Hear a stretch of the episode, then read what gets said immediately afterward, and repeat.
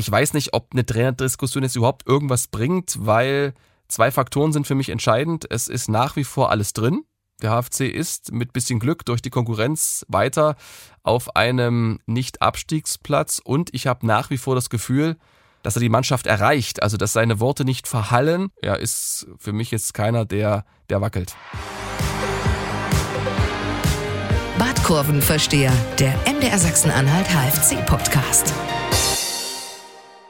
Hallo und herzlich willkommen zur neuen Folge des Badkurvenverstehers. Wie gewohnt für euch am Mikrofon Marius Rudolph, das bin ich, und Stefan Weidling, der sich gerade schon 90 Minuten den Mund fusselig geredet hat, an der Niederlage des HFC bei 1860 München aber auch nichts ändern konnte. Hallo Stefan. Hallo, nee, dafür reichen meine Fähigkeiten nicht aus. Werden sie auch nicht ausreichen, aber ich habe mir nicht den Mund fußlich geredet, sondern ich habe mich warm geredet für ein Gespräch mit Marius Rudolf. Ja, wir gucken, dass es nicht nochmal 90 Minuten werden.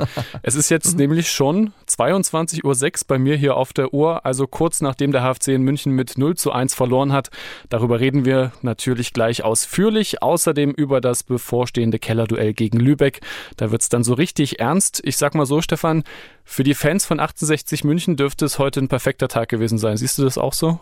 Ja, war eine Bombenstimmung an der Grünwalder Straße. Die kommen aus dem Lachen nicht mehr raus, haben jetzt unter Giannikis sieben Spiele gemacht, vier gewonnen, dreimal unentschieden. Auf einmal sind da elf Punkte Abstand zum Abstiegsplatz und beim HFC ist es noch dieses eine zarte Pünktchen, weil die Konkurrenz dankbar mitspielt. Lübeck, Mannheim nur. Duisburg ist nach zwei Siegen wieder voll im Geschäft und man hat es einfach wirklich verpasst, da wirklich einfach nur ein Unentschieden wenigstens zu holen, um da einfach mal so ein bisschen Abstand zu gewinnen zu diesem, äh, zu dieser verbotenen Zone.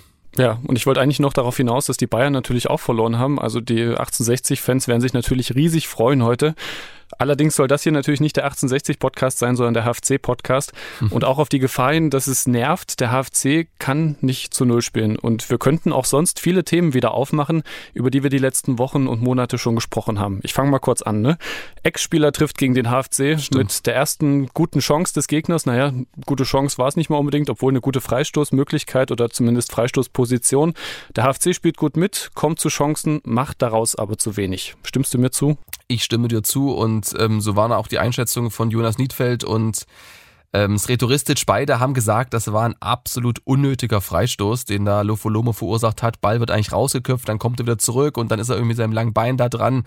Ja, und Julian Gutter hat selber zugestanden, klar, er übt, er übt immer fleißig im Training, aber dass der genauso reingeht gegen Bielefeld, hat er mal gegen die Latte geklatscht und äh, sein Sahnetor hat er sich natürlich aufgehoben für seinen Ex-Verein, hat er schon im Hinspiel getroffen, hat dann auch sehr dezent gejubelt, hat nur die Bäckerfaust einmal kurz gezeigt und sonst war Ruhe, aber es ist wie immer und da hat Sredoristic wirklich recht. Aus wenig macht der Gegner extrem viel. Das ist brutal. Und Halle hatte gute Chancen, wobei ich sagen muss, waren zwei Standards, die gut waren in der ersten Halbzeit. Niedfelds Schuss knapp am Pfosten vorbei nach einer raffinierten Variante von Tunay Denis.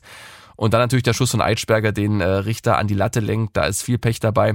Und im zweiten Abschnitt gab es eigentlich nur noch diesen Drehschuss von Baumgart, der knapp am, am Pfosten vorbeizischte. Dachte ich, der Torwart hat ihn nur gehört, gar nicht gesehen, weil es ging so schnell. Aber das war's dann auch. Ne? Man muss sagen, also dieses Mal defensiv wirklich konsequent, aber vorne eben nicht effizient. Ja, und insgesamt zu harmlos, kann man so sagen? Ja, keine Durchschlagskraft nach vorne. Ich habe keine Schlussoffensive gesehen, äh, keine Drangphase. Aber Liegt auch daran, HFC wieder gewechselt. Ähm, es war nicht die Bestbesetzung. Ähm, sie mussten ähm, viel austauschen. Ne? Baumgart zum ersten Mal in diesem Jahr zum Einsatz gekommen, von den Fans vehement gefordert, fand ich durchschnittlich, äh, musste auch erst mal wieder reinkommen hat man auch gesehen, dass Timo Geiritsch noch eine besondere Note hat. Auch wenn er auch mal defensiven Zweikampf verliert, ist er aber einer, der ähm, den Unterschied machen kann mit einer guten Bewegung, mit einer guten Aktion. Das hat ähm, Baumgart nur einmal gehabt in Halbzeit 2. Seinen Schuss habe ich angesprochen. Dann gab es in Halbzeit 1 einen Kopfball von ihm. Sonst, sonst hat er gut gegen den Ball gearbeitet, aber nach vorne eben auch wenig Impulse gebracht. Und ähm, so ist dann wieder eine große Ernüchterung. Das meint übrigens auch Kapitän Jonas Niedfeld. Wenn man nicht punktet, hilft einem nichts, wenn man ordentlich spielt. Äh, das müssen wir ganz, ganz freundlich ummünzen, auch in Punkte. Aber das haben wir jetzt auch schon tausendmal die Saison gesagt. Es muss jetzt, es muss jetzt Klick machen, es muss klappen gegen alle Widerstände. Ja, also ich finde ihn sehr ehrlich, äh, Jonas Niedfeld, denn es dreht sich alles so ein bisschen Kreis. Es klingt jetzt so ein bisschen nach Durchhalteparolen, aber was anderes bleibt wahrscheinlich einem auch nicht übrig weil 68 hatte zwei gute Möglichkeiten noch. Das war in der zweiten Halbzeit Morris Schröter, sein Drehschuss, den Schulze verhindert und in Halbzeit 1 Lagenmacher musste natürlich das 2-0 machen aus sieben Metern, aber auch da ist Schulze da. Also äh, sonst war es eine gute Abwehrleistung, aber tja, es reicht momentan nicht. Was mir aufgefallen ist, beim HFC lief sehr viel über Außen, also wenig durch die Mitte gespielt, was wir vorher ja schon häufiger mal hatten, ne? vor allem wenn Halimi spielt, wenn Geiret spielt, wenn Denis spielt. Heute viel über Außen, viele Flanken in die Mitte, gefühlt immer so ein bisschen blind reingeschlagen und gehofft, dass da schon irgendeiner steht. Es stand aber nie jemand da. Ist es vielleicht die falsche Taktik oder müssen wir jetzt hoffen, dass dann vielleicht doch Patrick Hasenhüttel wieder zurückkommt, dass man den da hoch anspielen kann oder was denkst du? Nee, also das Thema machen wir gleich auf. Ähm, da hat auch Sreturistisch auf der Pressekonferenz klare Worte gefunden. Falsche Taktik würde ich nicht sagen. Sreturistisch würde ich jetzt am liebsten wahrscheinlich äh, an den Kragen packen und sagen, ey, dann spielen wir mal schon ein bisschen defensiver, ein bisschen vorsichtiger und so war es ja auch. Also ich glaube, der Spielaufbau war eher so gedacht, ähm, Fehler im Mittelfeld zu vermeiden. Da war kein Zazar da, dass man eben nicht gegen eine konterstarke Mannschaft, das ist nun mal 68, die wollen gar nicht so gern den Ball haben, hat man auch gemerkt. Die wollen eigentlich warten, bis Fehler passieren und dann ruckzuck vor das gegnerische Tor zu kommen. Und um das zu unterbinden, hat man sie wirklich auf diese langen Bälle gesetzt. War wirklich auffallend, immer wieder Landkraft, diagonale Verlagerungen, ähm, die dann wirklich nicht ankamen oder die nicht verarbeitet werden konnten, weil Verlat und Rheintaler da natürlich hinten zwei Größen sind, die viel wegköpfen. Auch Baumann hat man nicht ins Spiel bekommen, der hatte eine gute Aktion am Schluss eigentlich mit dem Schlusspfiff seinen Schuss da aufs Tor, sonst noch so ein Kopfball, äh, der irgendwo sonst wohin ging. Aber insgesamt fand ich schon, dass Halle sehr zaghaft war in der ersten Halbzeit, was aber nicht schlimm ist. Also das war auch so ein bisschen das, was rhetoristisch angesprochen hatte.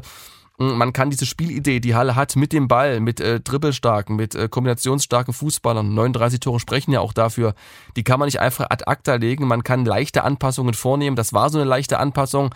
Also war heute auch eine andere Dreierkette sozusagen mit Lofolomo, Niedfeld in der Zentrale und, und dem zurückgekehrten Landgraf, flankiert von Eitschberg und Hug. Also eine Fünferkette, ein bisschen anders als zuletzt. Da musste ja auch umstellen, ein bisschen defensiver. Denis hat äh, weit hinten agiert, aber insgesamt fand ich das okay. Also man darf jetzt keine großen Wunder erwarten, glaube ich, in so einer Situation. Das hat er da jetzt mit Mumm und Selbstvertrauen sich durchs Mittelfeld kombiniert, wo sie zuletzt, das haben wir auch angesprochen, vielmals die Bälle verloren haben und dann eben blöde Konter gefangen haben. Deshalb, ja, war das viel langer Ball, aber planlos pff, ist halt schwierig. Also äh, ich weiß gar nicht, ob Bonga dafür so geeignet ist. Also diese langen Bälle kann er gar nicht so gut verarbeiten. Der Einzige, der das kann, ist eigentlich Niedfeld, aber der also mit Baumann, der spielt halt im Mittelfeld beziehungsweise ganz hinten, im Spielaufbau im Mittelfeld und sonst ganz hinten. Ja, auch ungewöhnlich irgendwie für den HFC, dass man mal selber nicht getroffen hat. Ist natürlich die Frage, was muss sich verbessern im nächsten Spiel gegen Lübeck? Tore schießen? Ganz einfach gesagt. Ja, und auch mal die, die Chancen nutzen. Aber lass mich noch mal ganz kurz diesen Schwenk machen. Du hast ähm, den Kollegen Hasenhüttel ins Spiel gebracht. Ähm, genau sind ja noch Crossweight, Bulicki und äh, Jody Wegmann aussortiert. Und hatte ich auch nochmal nachgefragt ähm, beim Trainer und er hat gesagt, er hat das mit Haltung getan.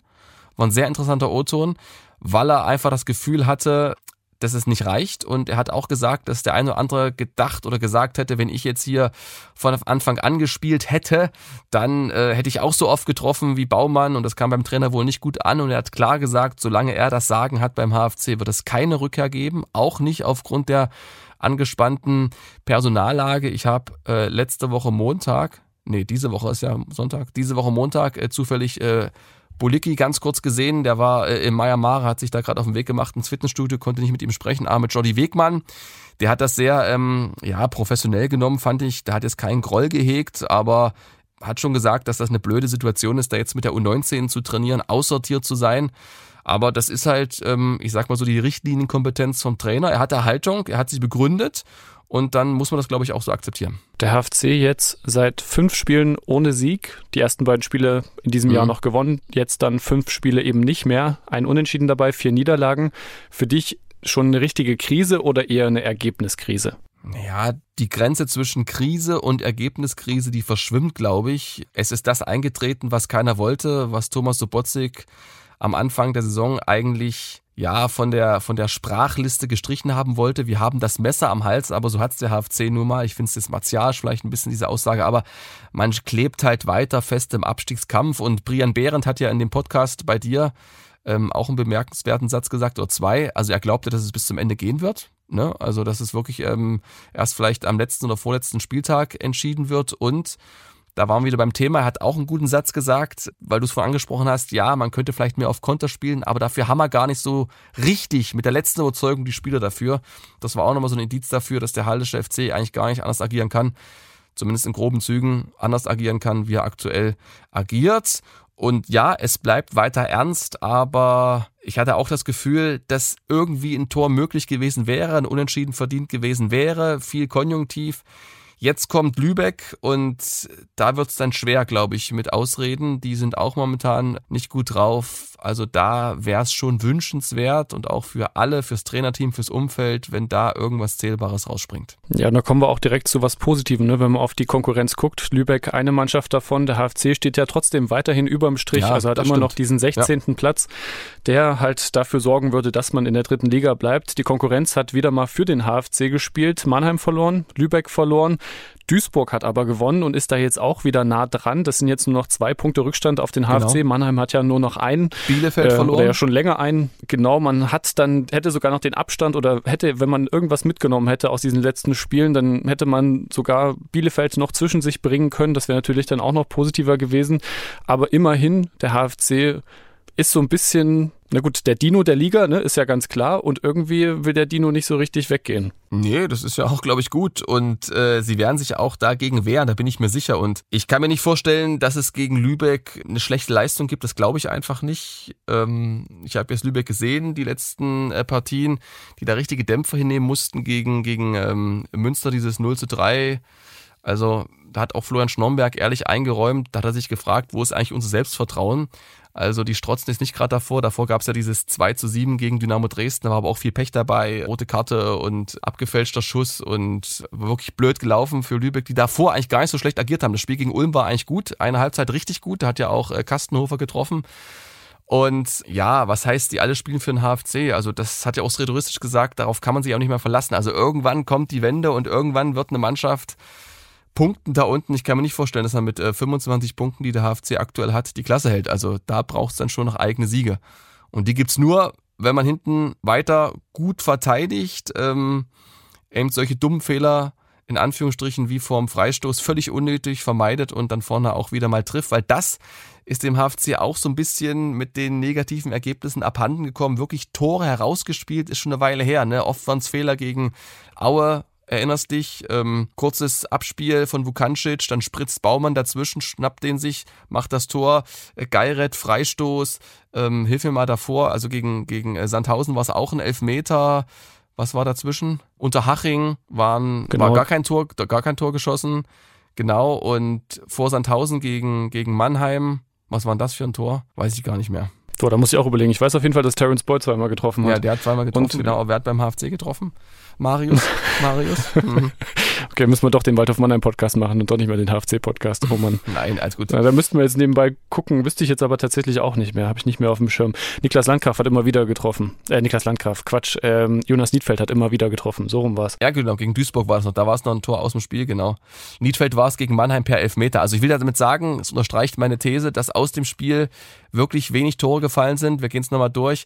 Keins gegen äh, 1860, keins gegen, gegen Aue, weil das war ein klassischer individueller Fehler von Vukancic. Keins gegen Unterhaching, keins gegen Sandhausen, keins gegen Mannheim. Das letzte war gegen Duisburg und das ist jetzt schon sechs Spiele her, letzte Sieg. Hm. Okay, das klingt jetzt wieder sehr negativ. Holen wir noch was Positives raus? Ja, nee, ich bin immer positiv. Also ich, ich glaube, na, ja, ich muss ja trotzdem so sagen, wie, wie ich sehe und ich bin trotzdem positiv und ich glaube nach wie vor an den Klassenerhalt. Bringt er jetzt auch nichts, irgendwie immer drauf zu hauen. Ich sehe, dass die Mannschaft sich abmüht. Ich sehe aber auch, dass einfach wenn die Bestbesetzung nicht da ist, kein Zazar im Mittelfeld, ähm, Halimi spät kommt oder gar nicht so richtig äh, mitmachen kann, wie gegen Aue, dass dann einfach Qualität fehlt. Ich bin auch ein bisschen enttäuscht von Skenderovic, der reinkam in der zweiten Hälfte für Berko, der wirklich nicht willens, aber wirkungslos war einfach. Also der hatte keinen richtigen Abschluss gegen Aue, hat er mal einen guten Kopfball gezeigt und hat eigentlich so eine gute Vita, kommt einfach nicht so richtig in Form.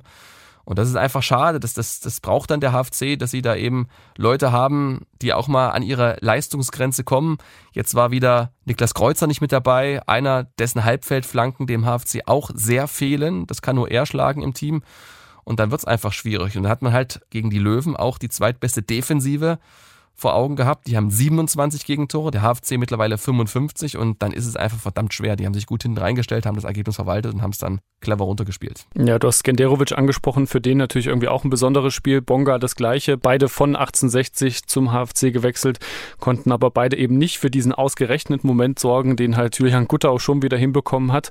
Aber worauf ich noch hin, hinaus wollte mhm. eigentlich, ist ja Niklas Landgraf, der jetzt wieder da ist. Die Schulter scheint zu halten. Wie gut hat er dir gefallen? Vielleicht auch ein wesentlicher Faktor dafür, dass der HFC dann nur dieses eine Gegentor bekommen hat? Ja, die haben hinten alle gut abgeräumt. Also die haben immer wieder sich gegenseitig geholfen. Da waren die Abstände eng. Da hat einer nicht klären können, da war der andere da. Es wurden oft Angreifer von 1860 Lakenmacher gedoppelt und so. Also das war wirklich hinten sattelfest. Gab diese zwei individuellen Dinger ne, von Lakenmacher und von, von Schröter. Aber sonst war das alles hinten ordentlich. Und, und Landgraf, ja, er hat es schon mal besser rübergebracht, seine Diagonalbälle. Ist jetzt auch mal so zwei, drei Wochen aus dem Spielrhythmus. Ist erst am Donnerstag ins Mannschaftstraining eingestiegen, deshalb null Vorwurf. Gutes Stellungsspiel beim Kopfball, hat sich das nicht anmerken lassen, mit seiner Schulter ist einmal draufgefallen, aber insgesamt wichtiger Stabilisator und äh, wenn dann dein ähm, Podcast-Kumpane vom Mittwoch, äh, Brian Behrendt, wieder mit dabei ist, dann ist da noch mehr Stabilität da und dann geht auch von der Bank mehr. Da kann Niedfeld wieder vorne spielen und dann hat das ja gut funktioniert, die ersten Spiele, ne? Das muss man einfach sagen als er von der Bank kam. Trotzdem hört man relativ viel, finde ich, wenn man so auch in Fanforen unterwegs ist oder so mal mit Fans spricht. Also da sind nicht mehr alle so richtig zufrieden mit Sretoristic, auch wenn es jetzt natürlich wieder eine gute Leistung war. Ähm, eine ordentliche Leistung, sagen wir mal so, also gut, ja, ordentlich. Genau, eine mhm. ordentliche mhm. Leistung, genau. Schlecht gespielt haben sie jetzt noch nee. nicht. Wir haben schon gesagt, fünf Spiele in Folge nicht mehr gewonnen. Ich habe mal geguckt, mhm. André Meyer, als der letztes Jahr gehen musste, Ende Januar, also auch nicht, äh, also Sretoristic ist jetzt seit knapp über einem Jahr beim HFC-Trainer. Ja, ja. Meyer damals auch fünf Spiele in Folge nicht gewonnen. Da sah es allerdings noch ein bisschen schlechter aus insgesamt. Da stand man auf einem Abstiegsplatz. Ähm, was denkst du, wie sicher sitzt äh, Sretoristic im Sattel beim HFC? Ja, ich kann jetzt nicht in die Glaskugel schauen, aber ich glaube, er sitzt noch relativ sicher im Sattel. Ähm, man muss jetzt die Ergebnisse ausblenden. Das kann man natürlich nicht als Fan, was ich völlig verstehe, aber ich weiß nicht, ob eine Trainerdiskussion jetzt überhaupt irgendwas bringt, weil zwei Faktoren sind für mich entscheidend. Es ist nach wie vor alles drin. Der HFC ist mit bisschen Glück durch die Konkurrenz weiter auf einem Nicht-Abstiegsplatz und ich habe nach wie vor das Gefühl, dass er die Mannschaft erreicht, also dass seine Worte nicht verhallen. Das merkt man so ein bisschen im Spiel, dass da wirklich jeder da ist und versucht zu machen und, und die Hinweise anzunehmen und mitzunehmen auch wenn es nicht von Erfolg gekrönt ist und wenn alles gerade so ein bisschen verkrampft und ohne Rhythmus wirkt. Ähm, es ist ein zäher Prozess, glaube ich, heute wieder so ein Minischritt hin zu mehr defensiver Stabilität. Klar, Freischuss haben wir angesprochen, sonst war es okay. Und nach vorne braucht es einfach Selbstvertrauen. Dann kommen auch wieder individuelle Aktionen vielleicht mehr in den Vordergrund, die jetzt so ein bisschen zurückgehalten werden aufgrund eben der defensiven Stabilität, dass die nicht abhanden kommt. Deshalb glaube ich, er erreicht die Mannschaft noch. Es ist noch alles drin. Er ist für mich jetzt keiner, der, der wackelt. Damit beenden wir die Trainerdiskussion nach einer Frage auch schon direkt wieder an dieser Stelle und gehen rüber, werfen den Blick voraus auf nächsten Sonntag Keller-Duell gegen den VfB Lübeck und ein Wiedersehen mit Florian Schnorrenberg, der dort seit Ende Dezember Trainer ist.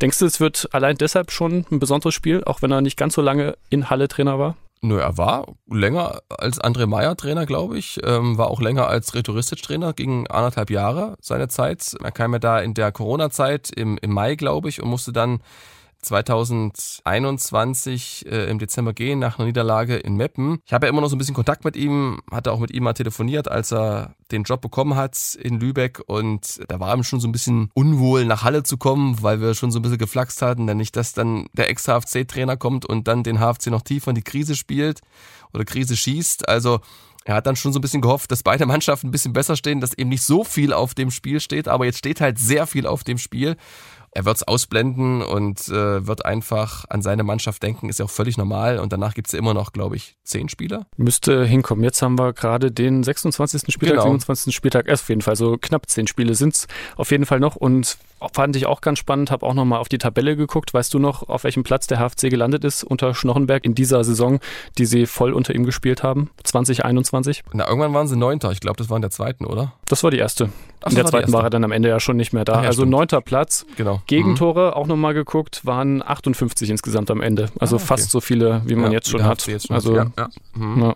Zahlen, von denen die HFC-Fans im Moment träumen würden. Ja. Ich glaube, neunter Platz, das würde gerade jeder nehmen. Einfach so sicheres Mittelfeld, wo man sich keine Gedanken machen muss oder sogar obere Tabellenhälfte. Das wäre doch ganz schön. Unter Schnochenberg ist Lübeck eigentlich auch ganz gut ins neue Jahr gestartet. In den letzten beiden Spielen, da gab es dann aber deutliche Niederlagen mhm. und insgesamt zehn Gegentore. Lübeck insgesamt schon 49 Gegentore, also auch nicht viel weniger als der HFC, sechs weniger. Da spielen also, wenn man nur auf die Zahlen schaut, zwei der schlechtesten Defensiven der dritten Liga gegeneinander. Gut möglich also, dass es am Ende so ein 4-4, 5-4 gibt? Glaube ich ehrlich gesagt nicht, weil Lübeck ja auch nicht so viele Tore geschossen hat. Ähm, dass es ähm, trotzdem ein Spektakel gibt, kann ich mir vorstellen. Es gibt viele Ex-Hallenser in den Reihen. Ich glaube, Lübeck hat die meisten Ex-HFC-Spieler. Also da steigt schon wieder die Wahrscheinlichkeit, dass es der achte ist, der gegen, oder das achte Tor eines Ex-HFC-Spielers gegen den Verein, wir wollen es nicht beschreien, aber möglich wäre. Äh, Reddemann, Sternberg, äh, Kastenhofer, Trinkhut, Aaron Herzog, also fünf mit dabei.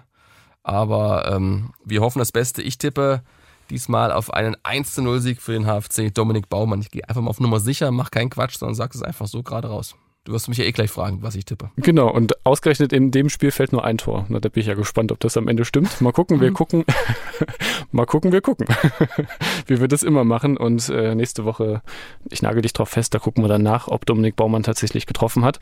So oder so, es wird das nächste Sechs-Punkte-Spiel für den HFC Lübeck, nur drei Punkte hinter Halle. Die könnten auch nicht vorbeiziehen, zumindest das. Also der HFC könnte auch bei einer Niederlage wieder auf dem 16. Platz weiter äh, bleiben. Wie gesagt, Lübeck drei Punkte dahinter mit, ich glaube, minus 25 Tordifferenz. Der HFC hat, glaube ich, minus 14 oder so. Das müsste dann schon ein sehr, sehr hoher Sieg werden.